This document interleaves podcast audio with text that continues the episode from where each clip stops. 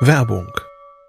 Was nervt extrem? Richtig, wenn Webseiten lange laden. Deswegen machst du deine Seiten schnell, indem du an den Web Vitals schraubst. Dabei schwer zu optimieren? Die Time to First Byte. Das hat Mitwald jetzt geändert. Im Managed Cloud Hosting des Agenturhosters bekommst du eine genaue Analyse deiner Time to First Byte. Du siehst erstmals, über welche Hebel du die KPI verbessern kannst. Teste jetzt 30 Tage kostenlos. Alle Infos unter www.mitwald.de/heise.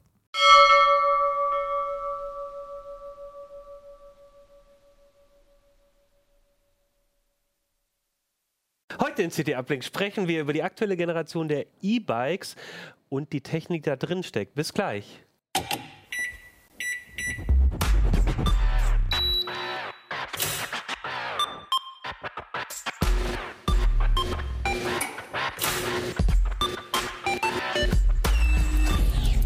CT Uplink. Hey, herzlich willkommen bei CT Uplink. Mein Name ist Achim Bartschok ähm, und wir sind hier im CT-Podcast, CT Uplink, dem Podcast, den ihr in eurem Podcatcher abonnieren könnt oder auf YouTube oder auf Heise Online euch anschaut. Und wir haben heute ein Thema aus der aktuellen CT mitgebracht, nämlich E-Bikes, die aktuelle Generation der E-Bikes. Und darüber spreche ich heute mit unseren beiden E-Bike-Experten. Hannes Schirulla. Stefan Portek. Ja, herzlich willkommen, ihr beiden. Ihr wart schon mal in, mit Kino, glaube ich, in einer Sendung von einem Genau. Dreivierteljahr und ähm, auch über das Thema E-Bikes. Mhm. Und deswegen wäre meine erste Frage, warum machen wir jetzt schon wieder eine Sendung? Äh, ja, weil es natürlich neue Modelle gibt, also nicht nur an Fahrrädern, das sowieso die ganze Zeit, aber es gibt äh, neue Motoren. Und äh, dadurch, dass es halt äh, sowieso schon irgendwie eine ganze Menge Hersteller mittlerweile gibt, die halt diese Motoren herstellen, gibt, werden die Motoren auch immer spezieller und entsprechend für uns auch interessanter. Okay, weil das war ja, glaube ich, schon in der letzten Sendung so ein bisschen das Thema, Mhm. wenn wir uns E-Bikes angucken, dann schauen wir natürlich nicht äh, unbedingt nur darauf, irgendwie lassen die sich komfortabel fahren, sondern gucken wirklich in die Technik rein. Genau. Was passt ja auch zu uns. Genau, also wir sind ja keine Fahrradmechaniker, Genau. wir, uns interessiert vor allem die Elektronik, Apps etc. Ja. Ja. Und da wäre meine Frage auch äh, an Hannes und Stefan, was, was hat sich denn getan seitdem? Also ich hatte so das Gefühl, letztes Jahr, da waren wir mittendrin in dem großen Hype, Mhm. da ging es so richtig los. Und jetzt, ich war letzte Woche, war ich ähm, wandern und ähm, so in, im, im französischen Jura und hatte das Gefühl, inzwischen hat schon jeder irgendwie ein E-Mountainbike oder? ein, oder ein E-Tracking-Bike. Also das, die sind schon sehr allgegenwärtig. Sind wir jetzt an einem Zeitpunkt, wo die Geräte ja, die Geräte, sage ich schon, die, die, die, die Fahrräder ausgereift sind, wo man so langsam sagen kann, dass die haben jetzt echt eine tolle Technik? Oder wo, wo sind wir denn da momentan am Entwicklungsstand?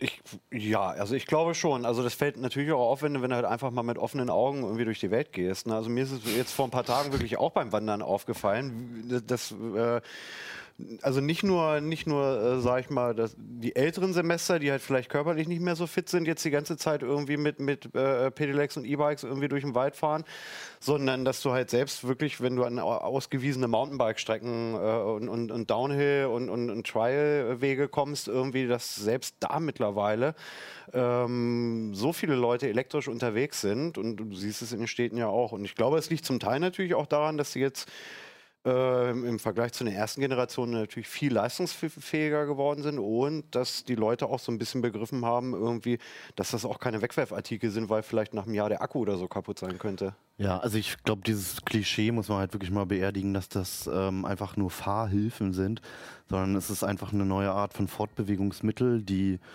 sowohl halt bei der alltäglichen Fortbewegung als auch beim Sport halt, also ob es nun Rennrad, Mountainbike, Trekking oder was auch immer ist, einfach ganz neue Möglichkeiten eröffnet und nicht nur für jemanden, der halt sonst eingeschränkt ist, sondern auch jemanden, der sonst auch normal Fahrrad fahren könnte, ähm, das einfach einen Hau- Haufen Spaß und Möglichkeiten halt nochmal mit reinbringt, einfach dadurch, dass halt die Motoren da drin sind.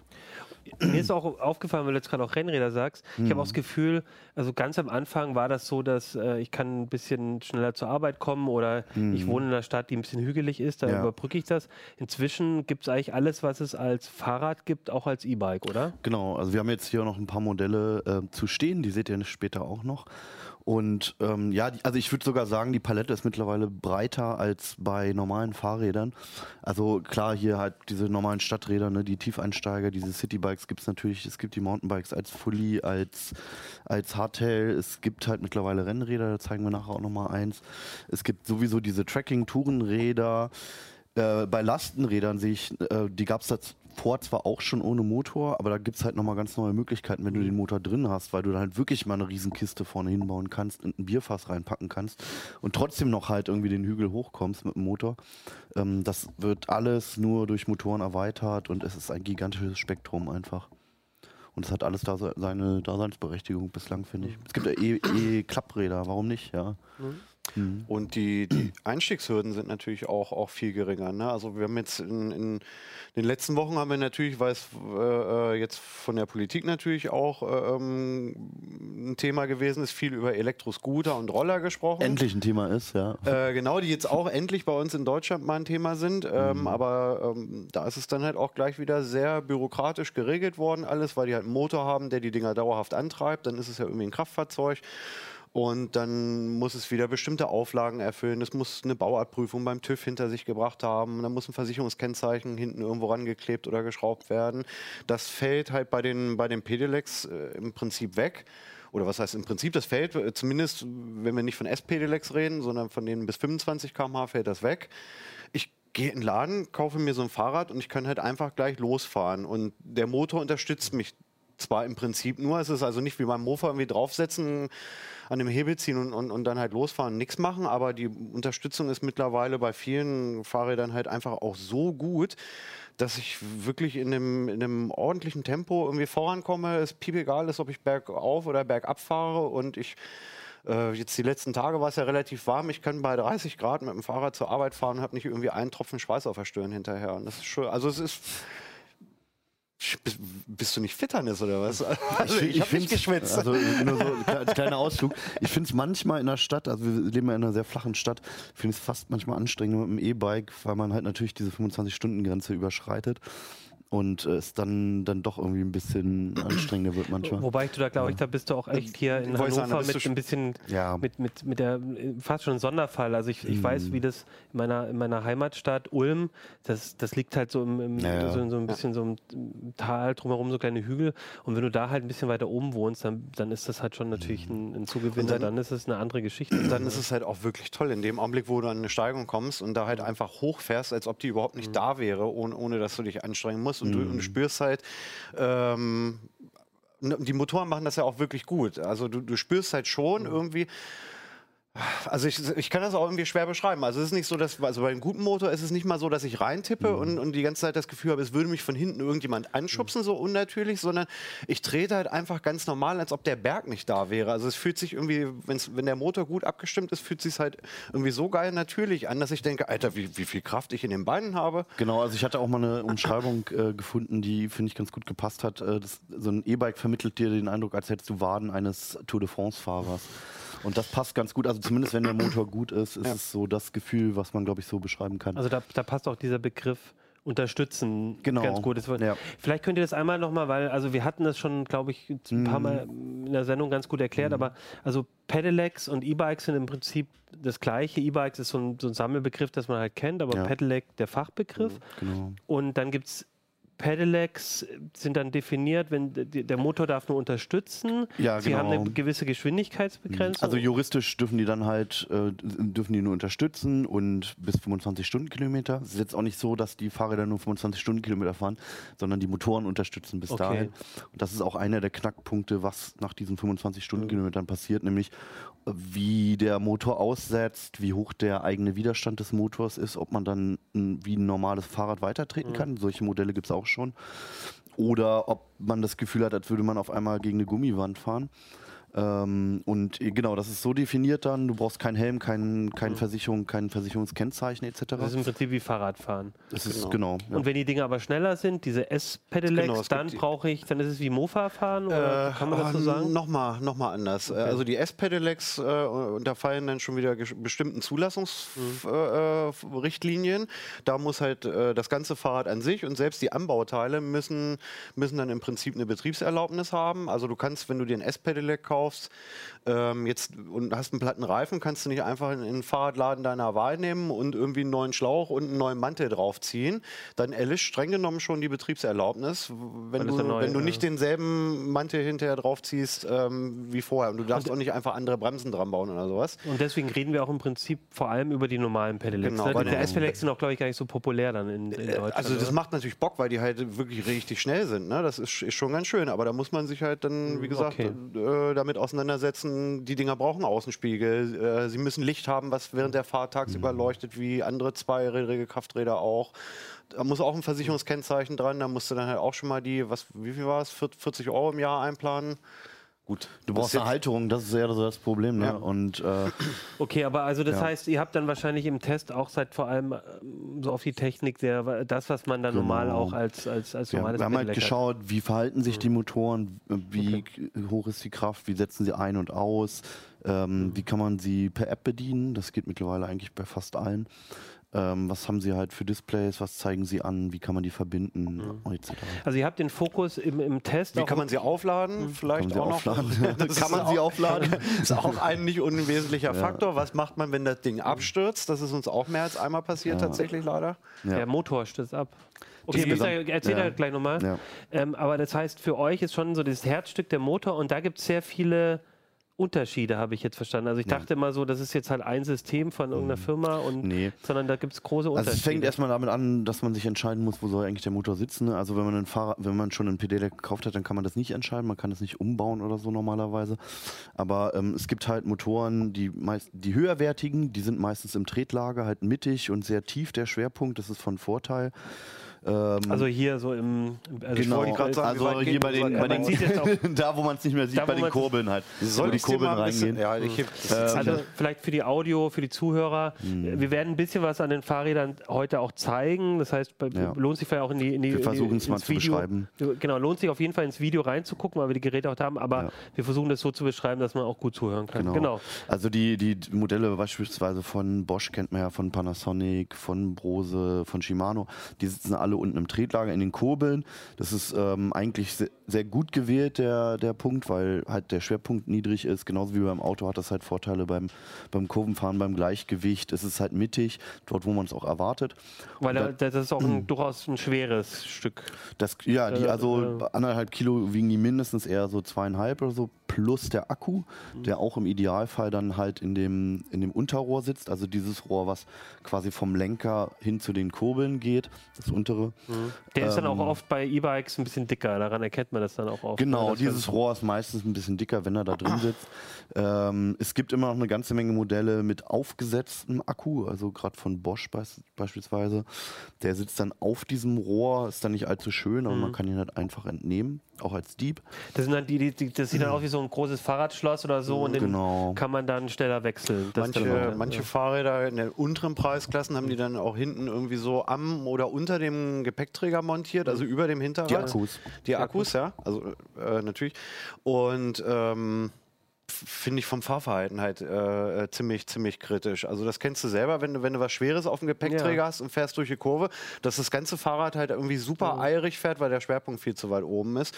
Und deswegen ist das äh, eher so, so eine Verlegenheitslösung so der, der früheren E-Bike-Generation. Da würde ich vielleicht heute nicht mehr unbedingt. Also Motor meistens unten, Akku, wenn es geht, auch, aber der ist dann schon Genau. öfters mal woanders. Und dann gibt es halt die preiswerteren Motoren, also meistens preiswerteren Motoren, die dann halt in den Narben sitzen, also in den Rädern drin in der Mitte. Ähm, meistens vorne halt, da sind sie halt ziemlich einfach einzubauen, die müssen halt einfach eingespeicht werden Das- in das Rad. Könnten wir in die Kamera halten jetzt. Okay. Also ich kann, du, du darfst weiterreden, ich mach das jetzt einfach, mein mal in die Kabel. ist- Kamera.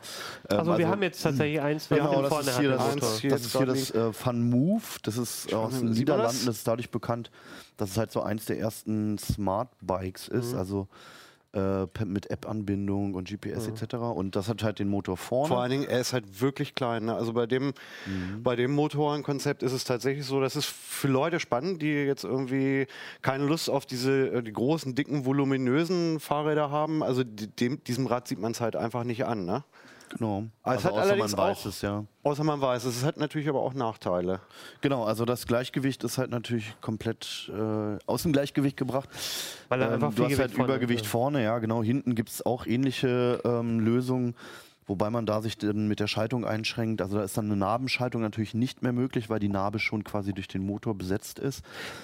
Der Motor, äh, also die, die Leistung vom Motor wird dann auch auf dem Vorderrad quasi. Genau, und das ist also zumindest aus meiner Sicht der allergrößte Nachteil.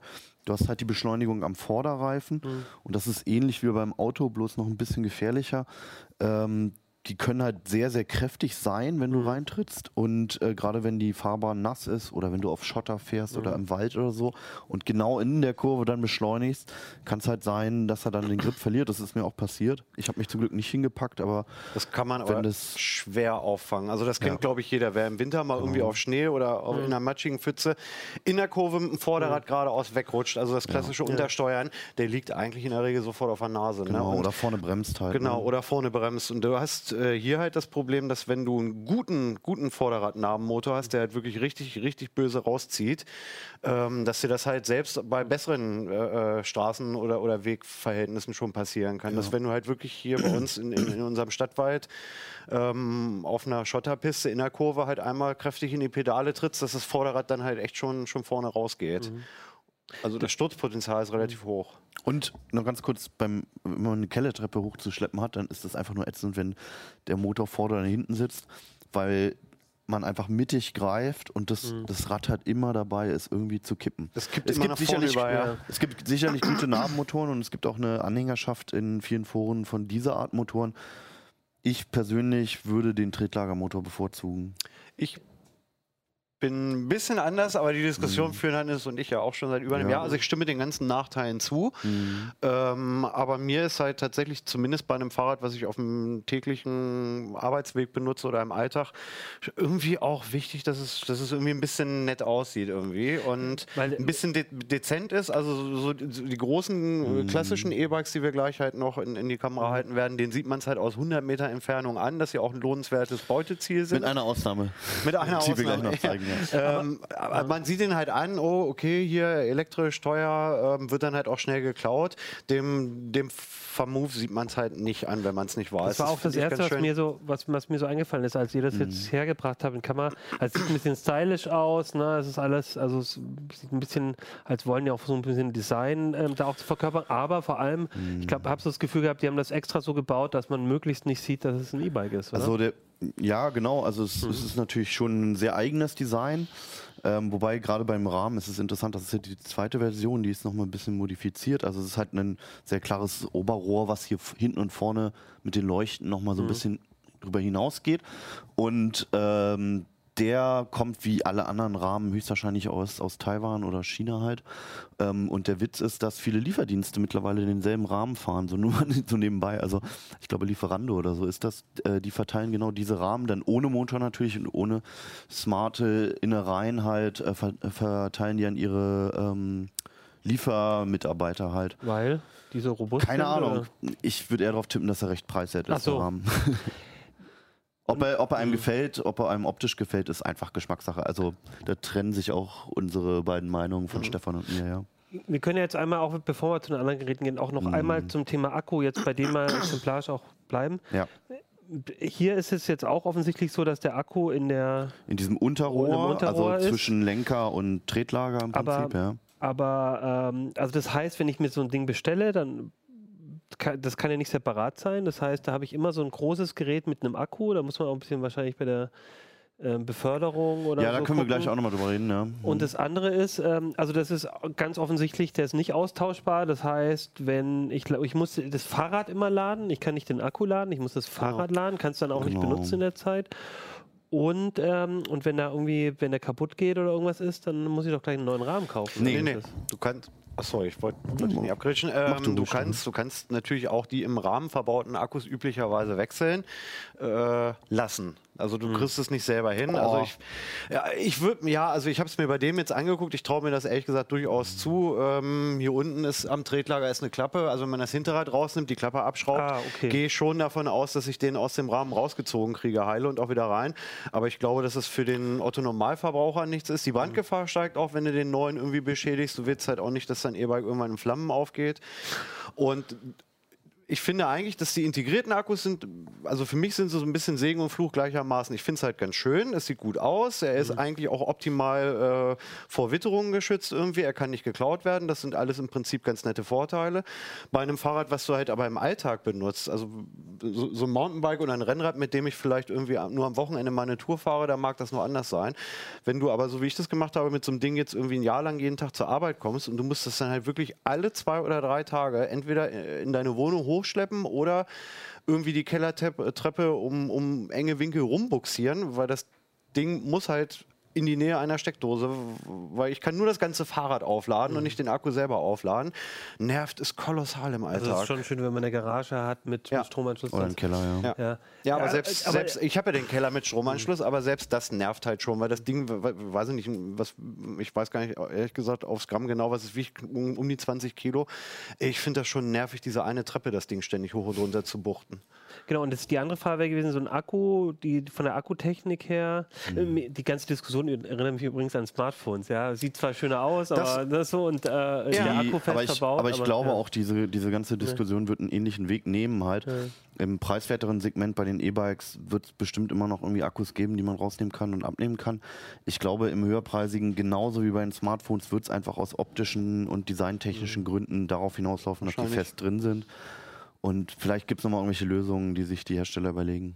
Und, und, und Es gibt und noch ganz kurz, es gibt auch Zwischenlösungen. Ne? Also beispielsweise von Bosch gibt es eine Power Tube oder von Shimano auch, ähm, wo halt der Akku gut integriert ist in den Rahmen, nicht aufgesetzt ist, sondern wirklich drin ist und trotzdem entnehmbar und aufladbar dann halt extern. Okay. Ja.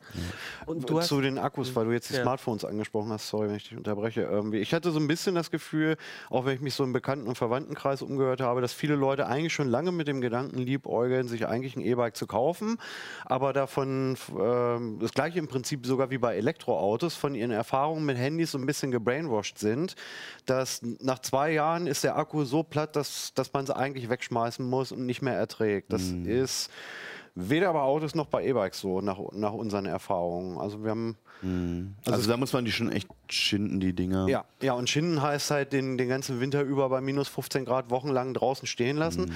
Habe ich mit einem anderen Testfahrrad ja tatsächlich gemacht. Das hatten wir ja ähm, als längere Leihgabe hier. Das stand den ganzen Winter über draußen, weil, ich, weil wir einfach auch mal gucken wollten, was passiert, wenn ich das wochenlang bei Minusgraden draußen stehen lasse.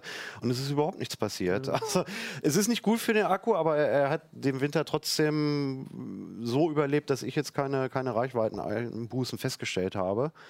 Je nachdem, wie viel man fährt, 1000 Ladezyklen.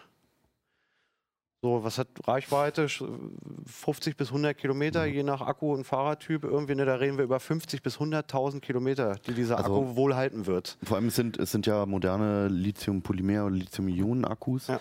Das heißt, man hat halt nicht, also diese Legende von diesem Murray-Effekt, der, der stammt halt noch von einer anderen Akkutechnik, dass man die Akkus voll entladen und Ja. voll laden muss. Das ist nicht der Fall, auch bei diesen nicht mehr. Und wenn Stefan halt von 1000 Ladezyklen spricht, dann heißt es auch, wenn du ihn einmal zum Drittel lädst und dann nochmal zum Drittel und dann nochmal Mhm. Ja, zum. Drittel, dann hast du einen Ladezyklus voll. wie, Ne? wie lange lade ich da so? Naja, zwei, drei? Stunden Nee, sind das okay. schon dann. Also es ist, es ist nicht so wie beim Handy, dass es nochmal eine halbe Stunde ransteckst dann fast den ganzen Tag benutzen Aber kannst. ganz normale Steckdose braucht er nicht. Ganz normal, genau. Und du hast schon gesagt, 50 bis 100 Kilometer, das heißt, wenn ich ähm, so einen normalen Arbeitsweg von ich mal, 5 bis 15 Kilometer dann äh, habe, dann brauche ich auch nicht jeden Tag laden, sondern alle paar. Mm, da wäre jetzt noch die Frage, wie, ähm, wie- der lädt sich ja auch, wenn ich jetzt irgendwie einen Berg mal runterfahre oder so, lädt der doch auch den Akku wieder auf oder ist das eher so, Nee, ja. kannst du vergessen? Das Ähm, bringt nicht so viel. Das gibt es tatsächlich. Wir hatten im, im letzten Test hatten wir einen, einen Motor drin, der auch rekuperiert. Also im Prinzip Ah, so ein genau. Elektromotor ist ja ähm, andersrum nichts anderes als ein Dynamo. Man kann den auch so benutzen, dass er halt Mhm. Zumindest Strom er- erzeugt. Und, In, der Narbe zumindest. Genau, ja, also ein Tretlagermotor wäre schwierig. Also einen Nabenmotor könntest du halt prima im Prinzip halt auch zum Rekuperieren benutzen. Äh, es bringt bei Fahrrädern Okay. nicht besonders viel. Also du hast, bei Autos ist es ja so, du fährst irgendwie auf eine Ampel zu, da fährst in den Ort rein und dann nimmst du den Fuß Mhm. vom, vom Gas beim Elektroauto Und dann merkst du schon, uh, der verzögert richtig stark und du guckst aufs Display und siehst, wow, krass, hier 15 kW gehen gerade zurück irgendwie äh, in, den, in den Akku. Ähm, da merkst du halt auch was. Von beim Fahrrad will man das aber eigentlich gar nicht. Du willst ja nicht die ganze Zeit immer nur treten und so wie du aufhörst zu treten, machst und, und du stehst nach fünf Metern. Das möchtest du eigentlich Ja. nicht. Das heißt, man müsste, man müsste die Energierückgewinnung dann halt irgendwie noch elektromechanisch an die Bremshebel irgendwie ankoppeln, dass der Motor halt nur bremst, wenn ich leicht ziehe. Und wenn ich aber nur Bremse machen will, muss irgendwann die reguläre mechanische Bremse noch reinkicken, weil sonst die Bremswirkung nicht ausreicht. Und das ist alles relativ aufwendig. Und du fährst halt auch mit dem Fahrrad nicht besonders schnell. Ne? Dann bremse ich Ja. halt mal für fünf Sekunden und ist da irgendwie ein, eine Milliampere-Stunde zurück in den Akku gegangen. Wenn überhaupt. Und äh, nee, also ich glaube, mit vorausschauendem Fahren äh, kitzelt es auf jeden Fall mehr Reichweite raus als mit, mit Energierückgewinnung. Ich weiß, ich weiß auch gar nicht, gibt es überhaupt noch namhafte Motorhersteller, die rekuperieren? Nee. Nee, ne? Also, je nachdem, wie man namhaft definiert, aber die großen Hersteller machen es alle nicht. Okay, also dann äh, Akkutechnik Mhm. wird wahrscheinlich bei allen auch ähnlich sein, verschiedene Ja. Größen und so. Bei den Motoren würde ich jetzt noch einmal. Also du Achso, nee, ganz kurz, also, Akkugröße, also ähm, so bei Sporträdern, bei Mountainbikes und bei größeren E-Bikes haben sich halt 500 Wattstunden etabliert. Das reicht locker, ähm, also für die Stadt auf alle Fälle, für, für Sporttouren, gut, kommt es darauf an, was man in welchem Modus, welchen Berg hochfährt etc. Und ähm, bei den Citybikes, also hier beispielsweise Sa- Van Move hat glaube ich 250 Wattstunden, kann das hin? meine, ja. Ja, die haben halt ein bisschen kleinere Akkus manchmal, auch damit es einfach schicker aussieht. Das reicht für die Stadt locker. Wenn man wirklich schon vorhat, irgendwie Tagestouren zu machen oder so, dann sollte man da nochmal genauer drauf gucken. Und dann gibt es mittlerweile halt bei dem wirklich bei den High-End-Mountainbikes und so kommen jetzt so langsam Akkus, die größer sind, so 650, 700 Wattstunden. Da kommt man dann noch, noch mal ein Stück weiter. Zahlt aber auch ordentlich drauf. Also. das ist ja nochmal ein Unterschied. Bei einem Ja. Stadtrad, da will ich vielleicht zur Arbeit kommen oder Da ist dir lieber, dass er ein bisschen leichter Und ist. Beim Mountainbike ja. will ich ja, vielleicht fahre ich über den Tag verteilt schon Genau. mehr als Genau. 50, 60 Also, ja, und vor allem ganz andere Höhenunterschiede. Also, wo, du, wo es richtig Wo am Akku mehr- zieht, ist einfach, wenn Ja. du den Berg hochfährst. ne? Ja, also mit äh, deswegen, da muss man halt auch vor dem Kauf ein bisschen überlegen, was man haben möchte. Ne? Mit so einem Citybike, was halt jetzt so was, was ich 50, 60 Kilometer Reichweite gerade mal hat, fährst du jetzt natürlich dann nicht auf, auf eine größere Fahrradtour, so wie Keno das oft macht, der dann sagt, so ich fahre jetzt mit dem Fahrrad nach Ostfriesland in die alte Heimat. Ähm, das, das geht natürlich nicht, wenn du ähm, nach zwei Stunden fahren das Ding das erste Mal irgendwie vier Stunden aufladen musst, dann kommst du nicht besonders weit.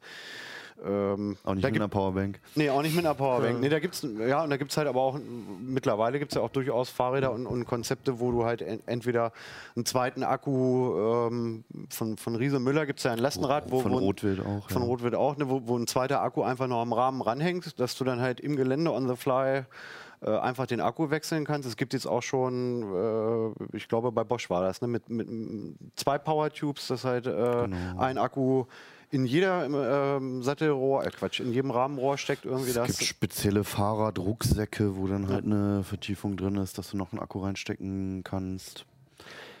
Ey, Das Problem wird immer bleiben bei E-Mobilität mit den Akkus. Ne? Und, und wenn ich dann jetzt, wenn ich kein, wenn der Akku leer geht, kann ich dann zwar weiterfahren, aber wahrscheinlich ist es dann vom Fahrverhalten nerviger als normal fahren, weil es so schwer ist. ja, es kommt drauf an. Also die, die äh, Motoren unterscheiden sich halt in ihrem Eigenwiderstand quasi, also ob du halt frei Okay. treten kannst, wenn sie aus sind oder nicht. Es gibt welche, beispielsweise der Brose-Motor, der Drive S, der entkoppelt fast vollständig, auch der Fazua-Motor, den wir gleich noch zeigen. Ähm, was hinzukommt, trotz alledem, ist natürlich das höhere Gewicht des Fahrrads. Also wer schon mal mit einem, meine ich, 16, 17 Kilo Fahrrad gefahren ist, das merkt man halt schon. Ne? Man ist jetzt nicht das dynamischste Fahren, aber da kommt man schon noch ein paar Stunden weiter. Also der, der, die Entkopplung des Motors ist, finde ich, aber fast noch wichtiger. Also das Gewicht Fall. merkst du natürlich an Steigungen dann, dann Ja. sehr deutlich. Ähm, es gibt aber auch Fahrräder, und dazu würde ich selbst das Van Move eigentlich auch zählen, die sich, wenn der Akku leer ist, sehr unangenehm fahren lassen, weil du halt Mhm. zum einen, weil halt äh, die, die, die Gangschaltung eigentlich relativ von der, von der Übersetzung ziemlich, ziemlich stark schon auf den Motor ausgelegt ist. Es ist unangenehmes Treten, wenn die Unterstützung fehlt, weil es entweder immer viel zu leicht oder viel zu schwer geht. Und ich finde, dass der hier einen relativ starken oder einen relativ spürbaren Widerstand hat. Also es ist dann schon unangenehm, weil du denkst, oh, hält mich irgendwer fest, habe ich Gegenwind, geht es die ganze Zeit bergauf. Also es fühlt sich ein bisschen komisch an. Vielleicht er erklärt ihr jetzt nochmal, weil es ja so viel auch um die Motoren geht in eurem Artikel, nochmal ganz kurz, weil du hast jetzt schon ein paar so in den Raum geworfen, welche es so gibt. Also Mhm. Genau. es gibt verschiedene Hersteller Ja. und verschiedene Systeme. Systeme ist Tretlager, meistens Tretlager, Narbe, Ja, genau. haben wir jetzt schon So gelernt. kann man es einordnen. Und ja, genau, also wir haben natürlich die etablierten Hersteller, wir haben halt, also Bosch ist wohl der bekannteste einfach ne, mit dem Mhm. Der Performance macht CX. oder- Tretlager. Der auch sind Tretlager, genau. Der, den hatten wir letztes Jahr im Test, da hat sich auch nicht viel getan. Der ist relativ kräftig, aber auch sehr laut, äh, relativ groß. Ähm, vom Einsetzen und Aussetzen ist es alles sehr, also sehr nicht unnatürlich, aber man merkt es schon stark, wenn der ein- oder aussetzt. Ich mag die Performance von dem nicht so gern, aber das ist auch Geschmackssache. Dann gibt es halt Pan- Panasonic, Yamaha, die haben aber auch nichts mehr gebracht jetzt äh, im, äh, im laufenden Jahr. Ähm, wir haben jetzt halt den Van Move äh, Narbenmotor hier vorne. Dann ist no, ganz neu dazu gekommen, können wir, wollen wir mal zeigen, Stefan? Ja, soll ich. Dann Wir lass uns mal äh, Regie, Fahrrad tauschen. Genau. Also wir haben nämlich ähm, ein Rennrad da mit Vollcarbon-Rahmen. Das ist gar nicht mehr so ungewöhnlich. ähm, Jetzt kann keine Kamera gewechselt werden, weil Nee, genau. Michael, unser Videoproducer, heute äh, auch Fahrräder rum. Dankeschön. das bitte. Das rote bitte. Ja, genau. Und ähm, passend dazu gibt es einen Motor vom deutschen Hersteller Fazua, heißt der. Danke, Das ist fast so leicht, dass man es hochheben kann. ähm, also man sieht hier halt vielleicht schon im Tretlager, das ist jetzt, man sieht halt, die Rohre sind natürlich dicker als bei einem normalen Carbon-Rennrad. weil der Akku hier drin sitzt, der ist auch entnehmbar, obwohl der integriert ist. Und hier im Tretlager sitzt halt der Motor, wobei das der Gag ist, also dass hier, die haben den Trick gemacht, dass in dem Tretlager selbst sitzt eigentlich nur ein Getriebe. Der Motor sitzt hier dort im Unterrohr, hier ist der Akku und dann kurz dahinter, also quasi in einer Reihe, sitzt halt auch noch der, der Motor, der dann im, im 90-Grad-Winkel auf dieses Getriebe halt äh, seine Kraft ausübt. Und dadurch ist es alles irgendwie relativ schlank und unauffällig. Der ist nicht so leistungsfähig, der hat äh, 60 Newtonmeter, andere machen halt eher so 90 oder so, so richtig leistungsfähige. Ist aber ziemlich leise und unauffällig und dementsprechend passt er sehr, sehr gut zu leichten Sporträdern. Also Rennrad, Cross-Country, Mountainbike, diese Urban Bikes halt so, ne? Also so mit Single-Speed-Narbe, also ohne Schaltung. Sowas passt da halt sehr, sehr gut und ähm, es ist halt so ein Sportmotor, wo man nicht gleich das Gefühl hat, auf so einem Mofa zu sitzen. Das ist einer der neueren Mitstreiter, der so dieses Jahr gekommen ist. Und dann könnten wir auch gleich weitermachen mit dem nächsten, und zwar einem von Brose. Da muss man dazu sagen, die Brose-Motoren sind relativ kräftig. Der hat 90 Newtonmeter, was halt schon so obere, äh, also es gibt noch kräftigere, aber der ist halt schon ein bisschen heftiger als die anderen.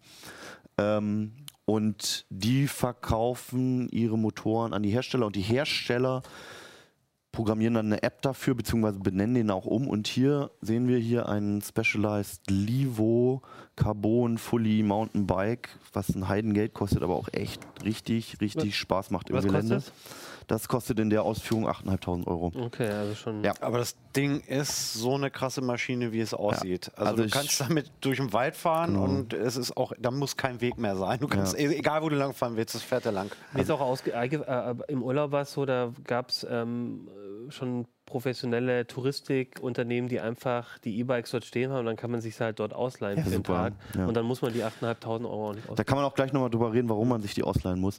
Genau, Okay. und ähm, ja, super Spaßmaschine. Der Motor halt, äh, wie man sieht, halt schon ein bisschen bulliger als Ja. äh, gerade bei dem Fazur. Also er ist relativ groß, aber auch umso ähm, kräftiger und trotzdem relativ leise, so, solange man halt zumindest nicht irgendwie gerade die steilste Strecke hochfährt, dann wird er auch Äh, Vom lauter. Geräusch summt der dann so? Genau, der surrt dann so, also je nachdem, wie empfindlich man Mhm. ist und auch auf welchen Frequenzen so. Also der ist relativ angenehm noch. Es gibt Motoren, die so ein bisschen pfeifen halt so und das ist nicht so schön.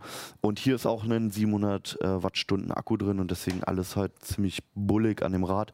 Der ist in der Ausführung neu. Den Drive S hatten wir letztes Jahr auch schon im Test, der Motor. Ähm, den gibt es jetzt aber in Drive S Mac für Magnesium. Der ist nochmal 500 Gramm leichter und ein ganzes Stück teurer. Von Brose.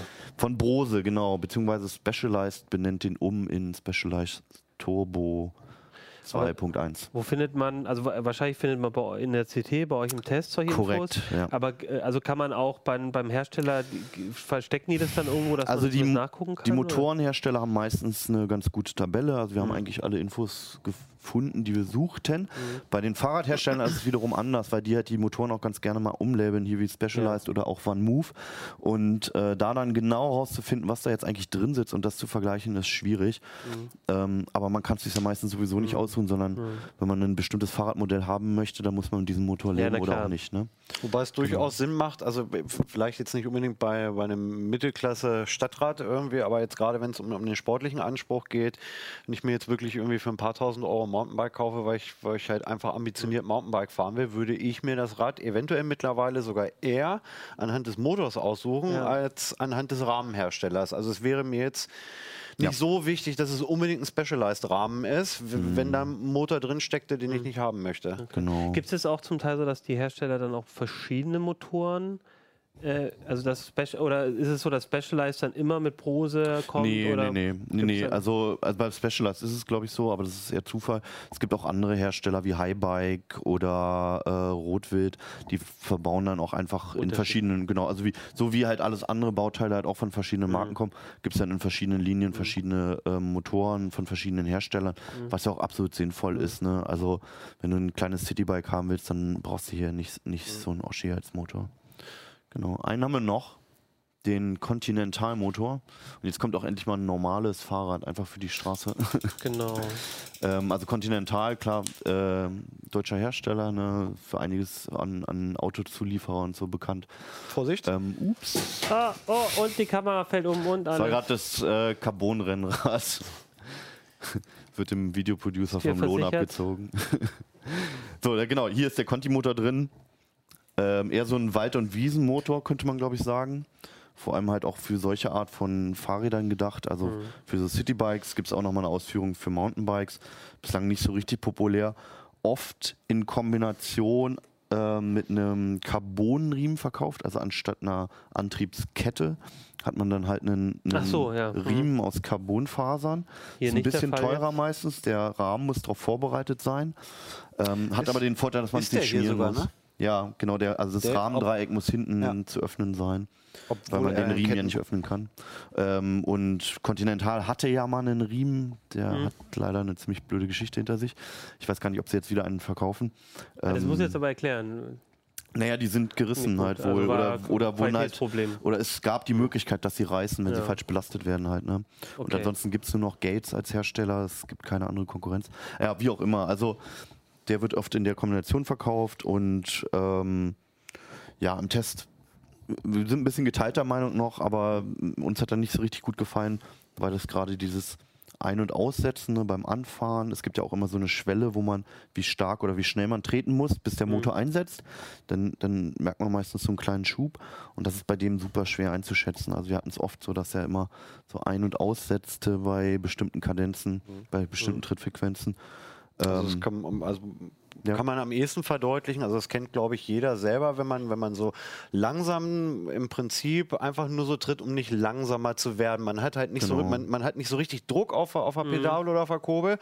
Und, oder wenn man sich kurz rollen lässt und dann wieder reintritt, dann macht man ja so eine, so eine achte äh, Umdrehung, dann macht es irgendwie so, so plong in der Kurbel und dann hat man wieder den Kraftschluss und tritt. Und also zumindest bei, bei, bei dem, dem Prime 48, äh, den wir hier jetzt im Test hatten, war es so, dass ich es äh, auch nach ein paar Kilometern immer noch nicht hingekriegt habe, halt so zu treten, dass der Motor der Meinung war, jetzt gehe ich an und bleibe an. Das war relativ oft, wenn ich einfach nur so dahin gleiten wollte, dass der Motor immer wieder mal kurz aus und wieder angegangen ist und du hast dann halt immer so ein, so, so ein, so ein wellenartiges Fahren, weil halt immer mal so, wuh, so ein kleiner Boost kommt und dann geht er wieder aus und, und das Ganze wird halt akustisch vom Motorgeräusch auch noch untermalt und das fand, also im Prinzip, es wäre eigentlich ein schöner, unauffälliger, toller Motor, aber das hat, hat sowohl Hannes als auch mich ein bisschen gestört irgendwie. Und was ich auch äh, bemerkenswert fand, weil Conti macht das ja auch nicht erst seit gestern. Ähm, ich finde, dass er sich relativ drastisch und hart zurücknimmt, wenn er wieder an die 25 km/h kommt. Also da ist es bei allen anderen Motoren im Test so, dass die halt so, so ab, ab 23 km/h schon so langsam, sag ich mal, die, die Unterstützung ausschleichen lassen. Und der schiebt halt bis 25 km/h und wenn du dann auch nur ein halbes km/h schneller fährst, dann wupp, Motor aus. Und dann ist, äh, als ob plötzlich irgendwie dich eine Windböe von vorne trifft. Ab, ab du musst halt sehr schlagartig dann mit deiner eigenen Körperkraft die Geschwindigkeit halten oder erhöhen. Und der, der Übergang fand, fand ich nicht ganz ausgewogen. Ja, ähm, aber um nochmal was Positives zu nennen, die haben eine sehr schöne App mit einer Fahrradnavigation sogar drin. Das gibt es bei wenigen anderen Herstellern. Äh, beispielsweise bei Specialized gibt es das auch, der kann sogar Routen anhand dessen planen, wie voll der Akku ist und welche Unterstützungsstufen dann genommen werden müssen.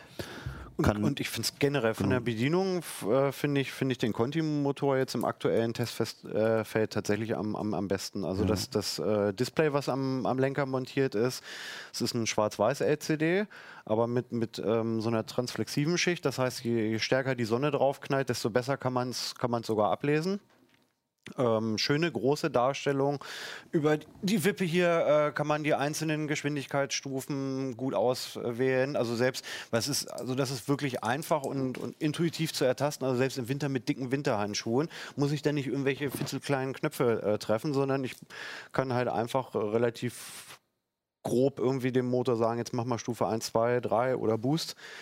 Ähm, also von, von der Bedienung war es toll. Ähm, das Display lässt sich gut ablesen. Das hat mir schon ziemlich gut gefallen, eigentlich von der Bedienung. Also wenn, wenn dieses, ach, das wäre ein richtig schöner, unauffällig schöner Durchschnittsmotor. Also also das klingt, nee, Durchschnittsmotor klingt so, so klingt irgendwie auch böse. Also es wäre ein guter Allrounder, wenn ich es geschafft hätte, den gleichmäßig zu fahren. Also es hat auch viel mit der Software zu tun. Ne? Also die, es ist so, dass der Akku hat eine Firmware. Diese Bedienelemente haben jeweils eine einzelne Firmware und der Akku äh, und der Motor hat auch noch eine Firmware. Und ähm, per App kann man die meistens updaten, nicht bei allen. Wenn einem das wichtig ist, die neueste Firmware zu haben, beispielsweise genau aus solchen Gründen wie dieses Fahrverhalten, das wird nämlich auch manchmal noch konfiguriert. Da tut sich noch vieles manchmal. So könnte das bei Conti auch noch vielleicht verbessert werden. Ähm, dann sollte man darauf achten, dass man die selbst updaten kann. Also bei Shimano geht es beispielsweise, äh, bei Bose geht es beispielsweise, bei Conti geht es beispielsweise, bei Bosch ging es früher nicht. Ich bin mir nicht sicher, ob es mittlerweile geht. Da musste man jedes Mal zum Händler fahren, um den abzudaten, so ja. Das ist halt bei anderen technisch, also bei Smartphones oder so, ist das undenkbar. Bei äh, E-Bikes ist es zumindest noch kein Standard. Das ist auch nochmal ein gutes Stichwort. Ähm, äh, ihr habt es jetzt so nebenher gesagt mit den Apps. ähm, und, und hier habt ihr auch noch gesagt, äh, dieses Gerät hat äh, quasi ein Fahr Fahrrad-Navi sozusagen mit dran. Das habe ich jetzt aber nicht bei allen gesehen. Also vielleicht Genau. ist das nochmal ein wichtiges Thema. Mhm. Die Motoren haben meist Bedienelemente. Entweder kann ich hier so eine Stufe einstellen wie beim Gangschalter oder ich habe sogar ein Display, das zeigt mir dann noch äh, wahrscheinlich Akkustand und sowas Ja. aus. Das hat es aber nicht automatisch. Wenn es das alles eher nicht so hat, reduziert hat, dann habe ich eine App, eine korrespondierende, in der ich den Motor vielleicht auch konfigurieren kann oder so.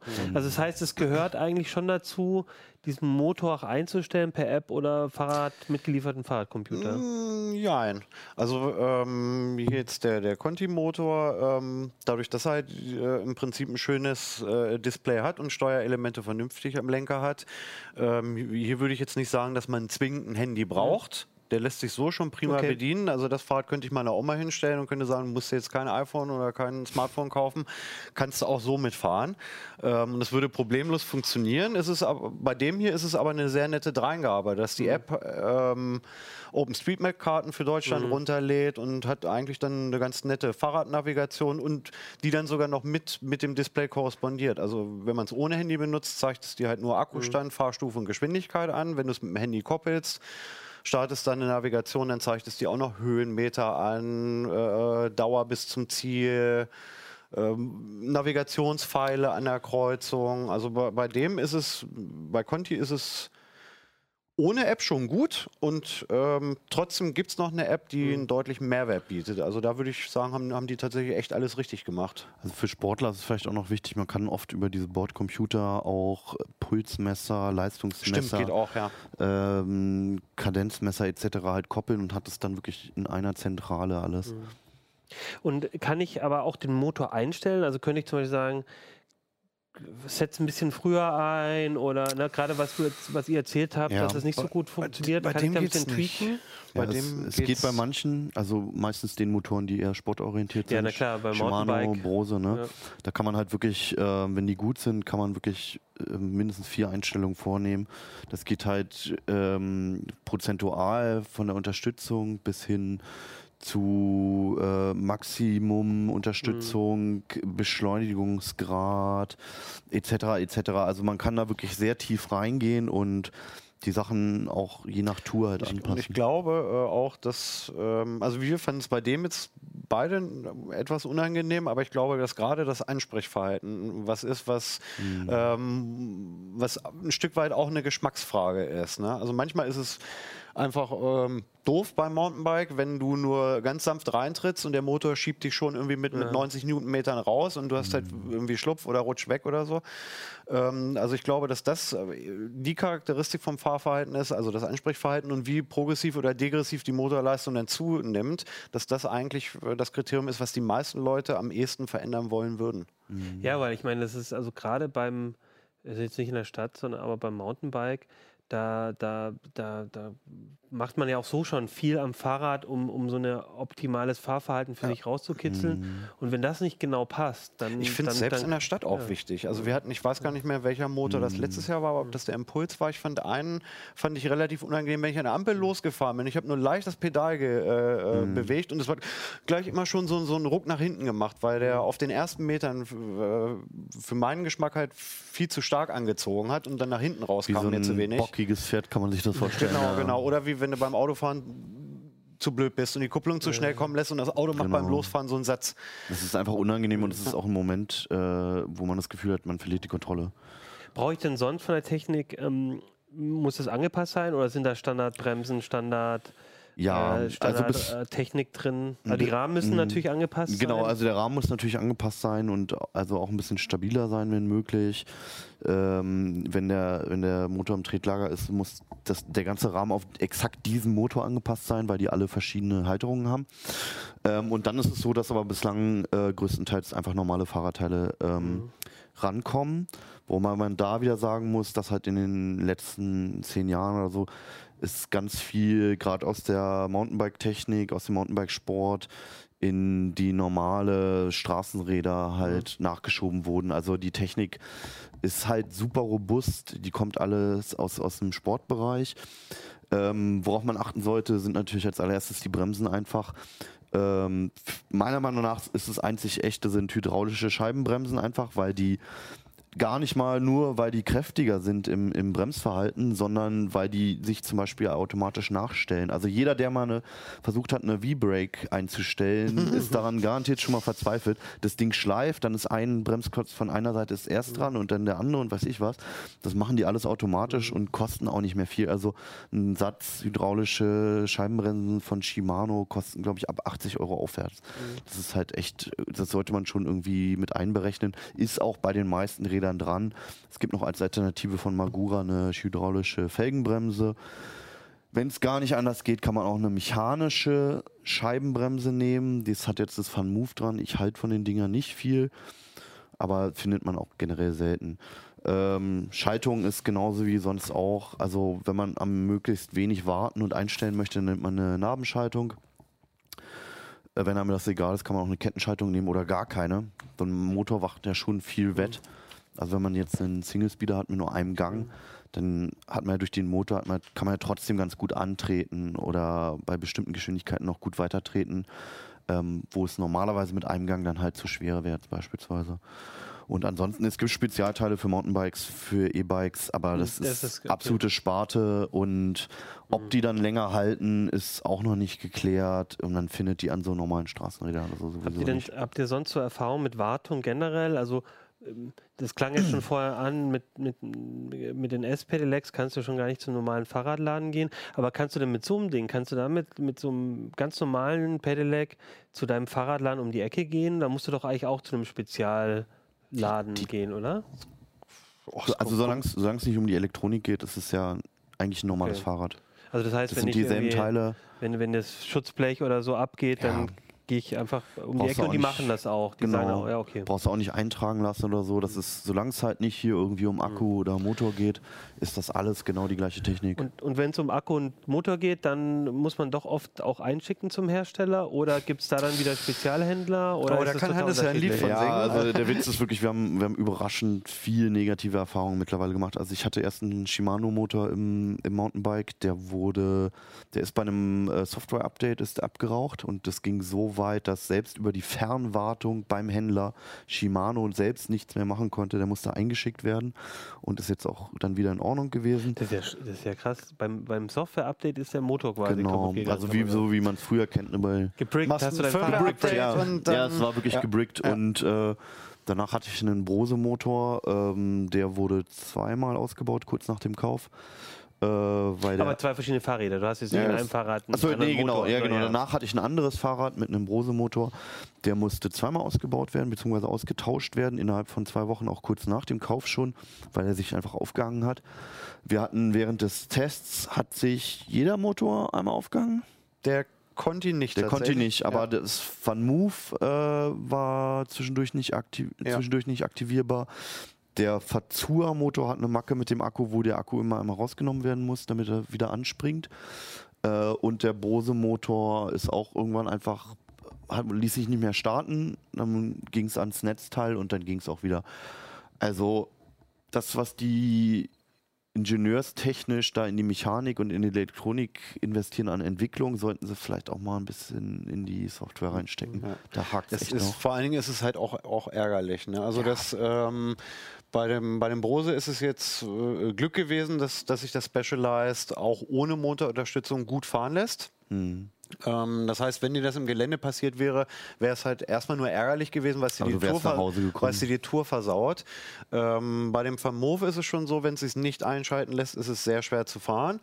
Und ähm, sowohl das S2 als auch den Vorgänger, das S1, ähm, was wir im, im letzten Test mit drin hatten, si- sind ja beide sogenannte Smart Bikes, äh, wo man über die Handy-App unheimlich viel noch, noch einstellen kann, Licht ein- und ausschalten ähm, und die Ortung.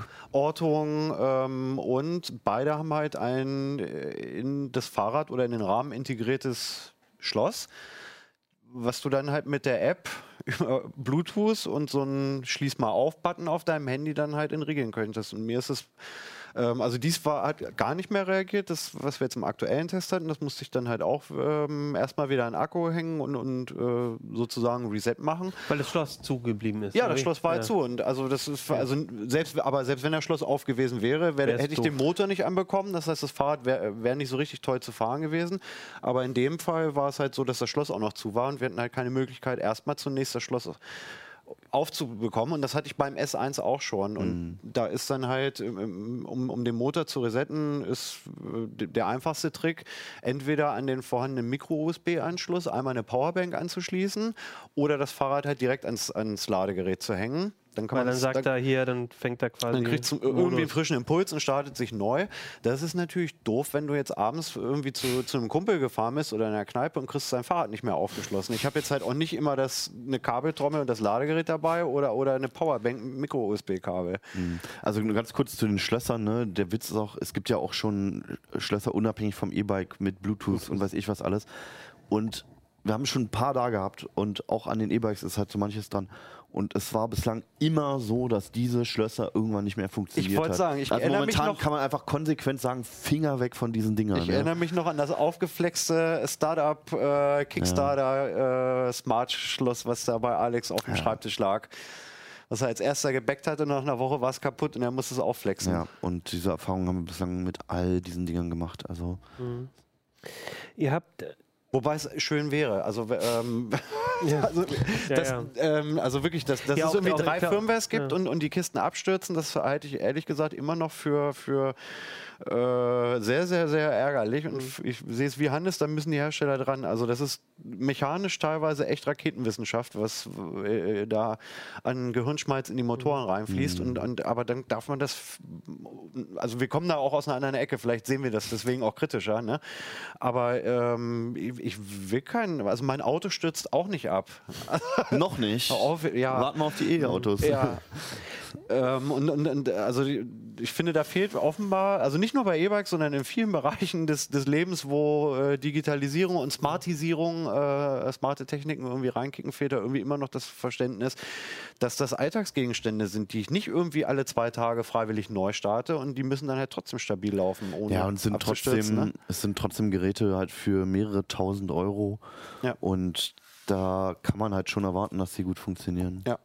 Wenn man das bei einem Smartphone für mehrere hundert Euro erwarten Ja, kann. definitiv. Das ist also, in Ordnung. Und wenn es funktioniert, dann ist es natürlich geil. Also ich mag, ich mag diesen, diesen Smart Bike-Ansatz, äh, äh, finde ich irgendwie ganz nett. Also ich finde in den ins Fahrrad integrierte äh, Schlösser ähm, sind eigentlich eine gute Idee. Ich stelle das Ding hin, gehe weg. Das Handy verliert die Bluetooth-Verbindung zum Fahrrad oder ich drücke nochmal kurz irgendwo einen Knopf und das Ding ist abgeschlossen. Und wenn ich zurückkomme und näher mich auf einen Meter an, wie Keyless Entry beim Auto auch, komme mit dem Handy in der Tasche ans Fahrrad ran, drücke den Knopf, kann losfahren. Das ist schon nett. Was ich auch äh, noch nicht ganz wirklich nicht verstehe, ist, dass man innerhalb der Motoren nicht eine Diebstahlsicherung einbauen kann. Also dass diese Motoren Ja. halt blockieren oder ähnliches.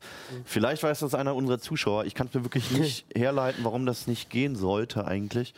Ähm, dass da eine mechanische Blockierung drin ist oder vielleicht auch eine elektronische, dass er einfach gegenwirkt. Das würde ja schon reichen, wenn er extrem abbremsen würde. Ne?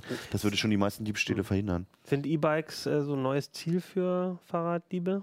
Ist das, ist das ein beliebtes? Alles, was draußen rumsteht ja, und teuer ist. Also Weil ich meine, oder, oder, also, also ein Dieb, der das stiehlt, hm. der hat jetzt quasi das nicht mit seiner App personalisiert oder sonst was.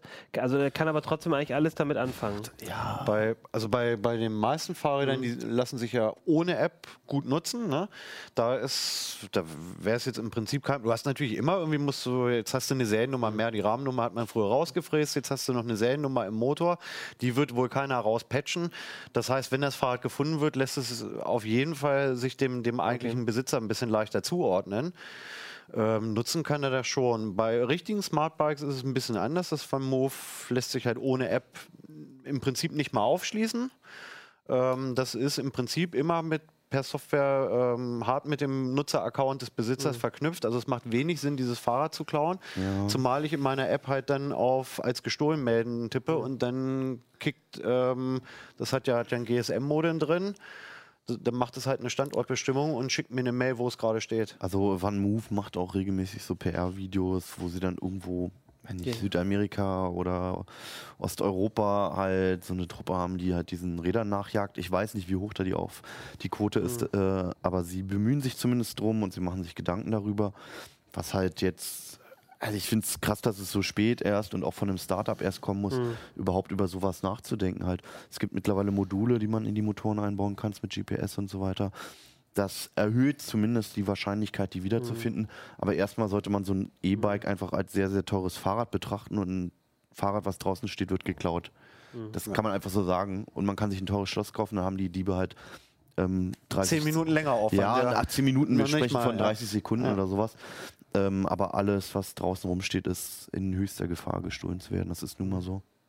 Als ich vorhin gefragt habe oder das erzählt habe mit, äh, dass sich da die Touristikbranche mit, mit Leihrädern und so, Ja. da hast du noch gemeint, da können wir noch drüber sprechen, weil die so Ja, teuer gerne, sind. Oder, oder äh, was, was meintest du damit? Also ähm, der Knackpunkt ist halt, gerade bei diesen Sporträdern, ne, ich bin ja sehr in dieser Mountainbike-Ecke, ähm, mit sowas möchte man natürlich auch eigentlich mal verreisen und an sich ein Fahrrad im Flugzeug beispielsweise mitzunehmen, ist eigentlich kein großes Problem. Das kostet ein bisschen äh, paar Euro extra, aber es gibt super Verpackungen dafür und so weiter und das geht und das ist auch so üblich, dass man damit verreist. Bei dem Mountainbike ist natürlich der Akku da drin und der ist ziemlich groß. Ich weiß nicht genau, wo die Beschränkung liegt, aber ich glaube, die liegt bei 120 Wattstunden oder sowas. Das darf man im Flugzeug mitnehmen, aber erstens nicht unten im Gepäckraum, sondern oben in der Kabine. Das heißt, der Akku müsste entnehmbar sein. Ja. Aber bei 120 Wattstunden findet man kein E-Bike. Also es gibt kein E-Bike mit so wenig Kapazität Mhm. normalerweise. Das heißt, Soll ich sagen, gute Powerbanks überschreiten mittlerweile schon Ja. die Kapazität, die man Ja, mit. In, äh, in die Kabine nehmen darf. Das ist lächerlich. Und ähm, dementsprechend ist es so ein E-Bike im Prinzip komplett tabuisiert fürs Flugzeug. Äh, man kann damit nicht großartig reisen, außer man fährt mit dem Auto oder halt über Land oder, oder, oder Wasser. mit dem Zug oder, oder mit dem Zug, ja, genau. Bloß Also wenn du halt. ja ja, bloß wenn halt den, mit dem Nee, Flieger. natürlich, klar, aber wenn du den Kontinent wechseln willst, dann wird es halt schwierig. Also, das ist ja nun mal einfach so üblich, dass halt viele so verreisen. Und äh, das fällt halt damit raus. Äh, es gibt ganze Foreneinträge dazu, Mhm. dass es doch mal eine gute Idee sei, irgendwie Akkus zu verleihen und so. Das wäre natürlich eine Idee. Ähm, aber die Hersteller selbst bemühen sich da wenig, weil wahrscheinlich auch die Zielgruppe Also, also sprich, du würdest, du hast ein E-Mountainbike, das ist dein genau für dich eingestelltes Gerät. Genau. Du nimmst das irgendwie mit und kannst dann zum äh, Mountainbike-Händler in einem anderen Land gehen und der sagt dir hier, leih dir den passenden Ja, Akku. sowas, so sowas Ideen gibt's aber gibt's, eigentlich ne? aber die Ja, Zielgruppe ja. ist einfach noch zu klein Ja. und jeder Akku sieht anders aus von jedem Hersteller. und Aber dann dann wär, hätte ich als aber wäre die Antwort ja doch auch, ne, wir sind ja ein sehr klimabewusster Ja. Podcast und das wäre mein Appell auch an dich, Hannes. Ähm, das, weil Hör- ich fahr auf, meistens- irgendwo Ich fahre meistens mit dem Zug in Urlaub, weil im Zug ist das Problem ja dann, außer dass es halt schwer Naja, sperrig also ist. stopp mal. Ich, so ein bisschen Gedanken habe ich mir ja auch schon darüber gemacht und ich würde auch, also ich habe zum Beispiel halt auch mal vor, wirklich äh, die so eine Transalp-Tour zu machen, einfach Ja. über die Alpen rüber. Und da muss ich dann mal in Richtung Deutsche Bahn und alle anderen Bahnunternehmen sprechen. Mhm. Zu den Alpen zu kommen mit dem Zug geht noch. Da fährst du so acht, neun Ja. Stunden, da gibt es ganz gute Verbindungen. Ja, mit dem IC von Und hier dann- Hannover nach äh, runter Und dann Richtung setzt du Oberstdorf. den Ja. Haken bei der Deutschen Bahn online bei Fahrradmitnahme. Mhm. Und das reißt dir komplett alles klar. durch. Da unter viermal umsteigen kommst du nicht durch. Und unter Ah. 12, 14 Stunden auch sehr, sehr schwer. Also spätestens, wenn du in einen kleinen Ort willst, da, da musst du schon deine Bettdecke mitnehmen. Ja, das ist immer die, äh, die Ausrede der, der Flie Und der. Preis, Also der Mhm. Preis liegt dann auch schon deutlich über dem Preis von einem Flug auf die Kanaren beispielsweise. Ja, weil er also ich würde, subventioniert ich, ist. ich, ich stimme dir absolut zu, dass es halt, ähm, dass, Mhm. dass man sich darüber Gedanken machen sollte und das auch ein guter Vorschlag ist, aber es wird einem wirklich sehr, sehr schwer gerade noch gemacht aus, aus Also, Konsumentensicht. also ich kann dir auf jeden Fall empfehlen, es gibt ja immer noch, äh, es gibt viele Züge, die von München aus zum Beispiel nach Italien rüber oder so. Ja, aber nach München muss ich auch erstmal kommen. Genau, ja, auch mit, natürlich auch mit dem Zug. Also, aber du hast schon recht, allein und Ja. äh, ich kenne das, also ich fahre viel dann mit dem Zug in Urlaub, wir fahren jetzt auch Mhm. wieder nach Bozen und dann steigst du halt trotzdem zweimal um. Und das stelle ich mir halt auch mit einem E-Bike. Ähm, dieses Umsteigen, ne? da Ja. musst du den, den, den, den, ähm, den Ja. Bereich wechseln und dann hast du vielleicht ein Tracking-Bike, wo du eh die Kisten und dann hast du noch so ein schweres Fahrrad. Also man blöd. ist schon sehr eingeschränkt Ja. und dann, also für mich ist es eigentlich keine Option, aufs Mhm. Auto zurückzugreifen, weil ich das einfach aus verschiedenen Gründen halt auch nicht bevorzuge. Mhm. Ähm, und ein Hoffnungsschimmer ist, die neuen ICEs sollen wohl auch Fahrräder aber transportieren. sehr wenige pro Ja, Zug. aber die sind dann auch schnell. Also man muss schon früh es ist schon, ich finde Ja. es relativ fahrradunfreundlich alles. Ja. Aber es ist ein anderes Thema eigentlich. Ja. Aber generell Transport, also ich kann das Mhm. wahrscheinlich, ich kann ja so eine Akku auch nicht einfach irgendwie per Post irgendwo hinschicken. Du Genau dasselbe Problem. Du ja, darfst die ja, nicht per Post verschicken. Das ist Sondergut Ja. und das ist, wird Ja. alles immer teuer und kompliziert. Ja. Wobei beim, also man kann sowas sich auch bestellen, die müssen dann halt entsprechend gekennzeichnet sein. Also man kann auch online im Onlinehandel das bestellen. Ansonsten gibt es aber auch, glaube ich, in jeder Stadt eine, inzwischen in jeder größeren Stadt ähm, ähm, Händler, die sich auch auf E-Bike spezialisieren oder welche im Angebot haben. Ja, ja, also zum Verleihen, ne, das ist natürlich die allererste Option, Mhm. irgendwo halt einen, einen Verleih rauszusuchen. Und ähm, es gibt auch mittlerweile Verleihs, die halt spezialisiert auf Mhm. hochwertige Fahrräder sind. Ähm, aber ansonsten, also ein Akku zu leihen oder so, Mhm. das, das, das gibt es einfach nicht. Da muss man sich schon irgendwie sehr gut informieren. Ähm, der Witz ist, dass ich habe ich hab viele Forenbeiträge verfolgt, wo halt auch jemand wirklich dann mal mit den Herstellern gesprochen hat. Und äh, viele schlagen einfach dann vor, einen Akku vor Ort zu, zu kaufen. Hm. Ja, Und ja das ist ein Schlag ins Gesicht, weil die Dinger halt einfach 500 bis 700 Euro kosten. Das ist kein, das- keine, keine realistische Alternative. Mir ist noch eine Frage vorher gekommen äh, bei dem Rennrad, weil ihr gesagt habt, die Begrenzung ist ja bei 25 km/h. Mhm. Jetzt gerade wenn ich im Sportbereich bin, Mountainbikes oder Rennräder, Mhm. da fängt es ja erst bei 25 an. Ist das überhaupt, macht das überhaupt Sinn, sich, warum soll ich mir ein Rennrad, also beim Mountainbike verstehe ich es noch, da Mhm. kann ich, da, da kann ich einen Berg hochfahren auch und dadurch Mhm. ist er voll, aber bei dem Rennrad zum Beispiel, warum soll ich mir überhaupt eins kaufen oder macht das dann trotzdem Sinn? Naja, der, der Knackpunkt ist ja, dass du, also sagen wir mal, du, also entweder bist du körperlich beeinflusst oder vielleicht bist du ein bisschen älter oder du hast einfach mal seit einem Monat nicht trainiert Mhm. und deine Kumpels wollen halt mit dir mal wieder Rennrad fahren. Und der Knackpunkt ist ja nicht die gerade Strecke auf Asphalt, sondern der Mhm. Auch Knackpunkt da- ist halt, wenn es hochgeht. Ja, so, ja. Auch beim Rennrad Und da, da nützt ja. Mhm. das halt schon was bis 25, weil du am Berg halt sowieso nur noch 8 Stundenkilometer oder so fährst. Und da dann die Unterstützung zu haben, bringt halt einfach die Leute wieder mehr zusammen. Gerade beim Rennrad finde ich das super und beim Mountainbike. wenn es äh, so gelöst ist wie hier, dass du halt einen Motor hast, der halt kaum bremst irgendwie, ne? du Genau. kannst dann halt schon irgendwie so eine Serpentinenbergstraße, dann halt mit Motorunterstützung sehr komfortabel hochfahren und bergunter fährst du natürlich schneller als, als 25, ne? die fährst du dann halt mit 60 runter auf der anderen Seite. Hast aber der, die aber der, Unterstützung aber der stört, stört der Motor nicht, er unterstützt natürlich nicht mehr bei der Geschwindigkeit, aber er stört halt auch nicht. Genau.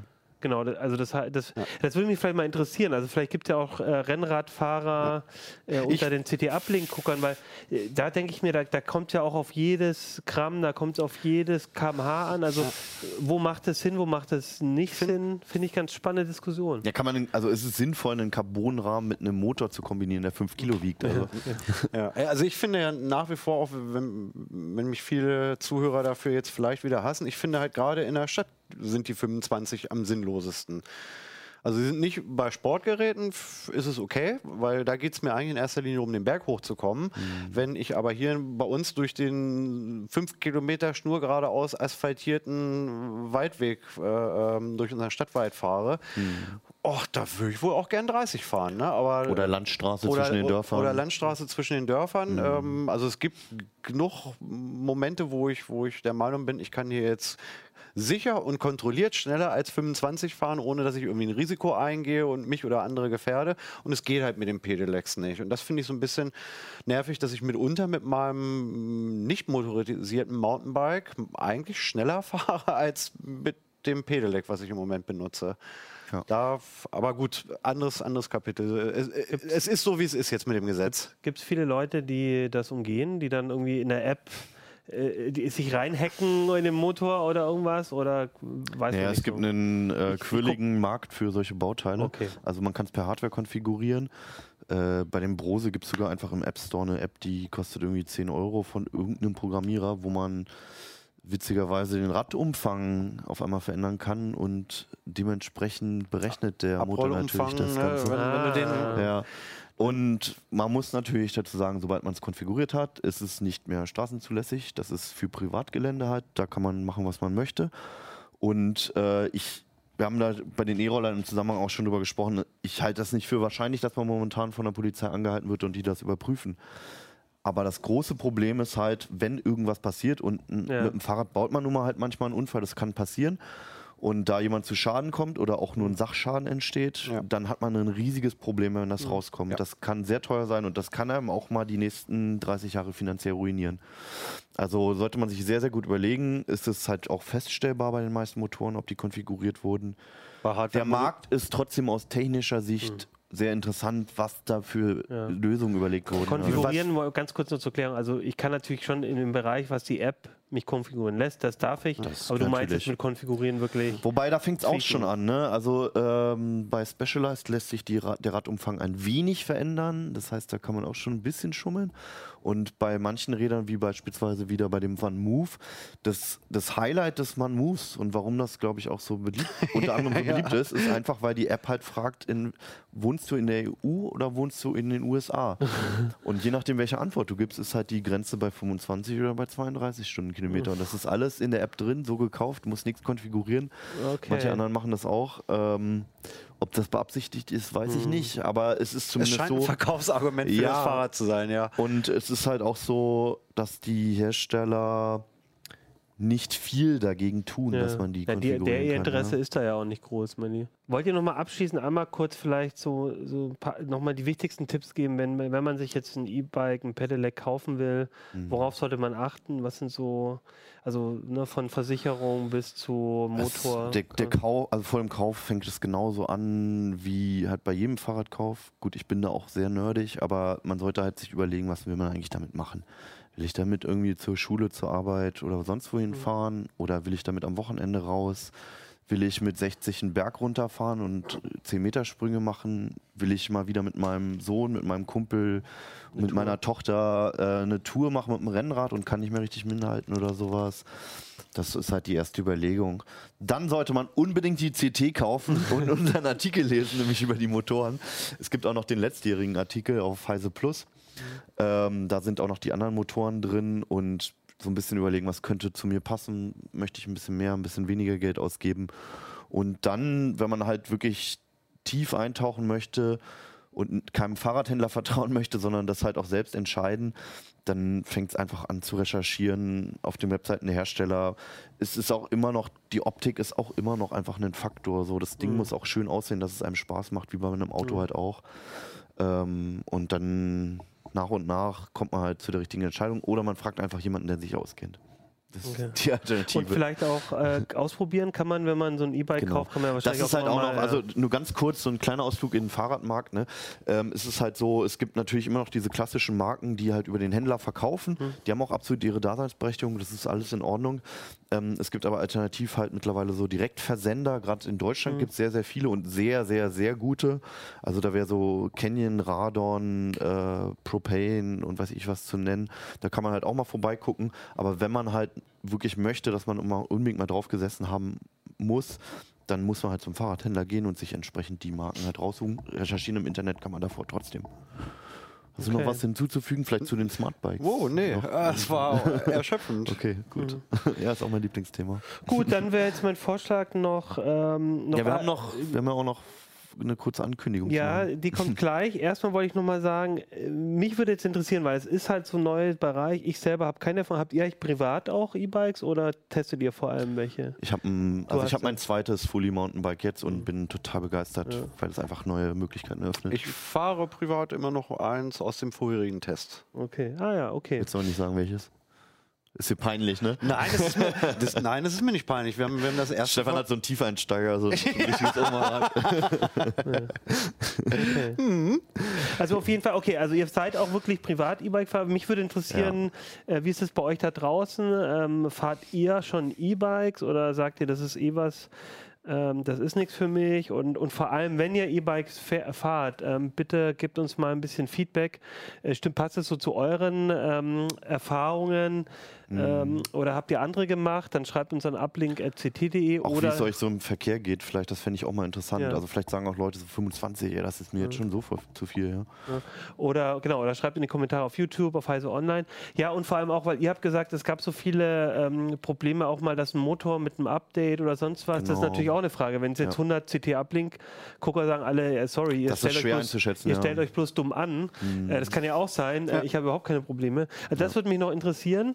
Dann nochmal ganz wichtig, wenn ihr das hier auf YouTube oder auf Heise Online euch anschaut, ihr könnt auch ähm, CT Uplink einfach als Podcast abonnieren. Inzwischen ähm, auch wieder bei Spotify. Da hing es, glaube ich, eine Zeit lang.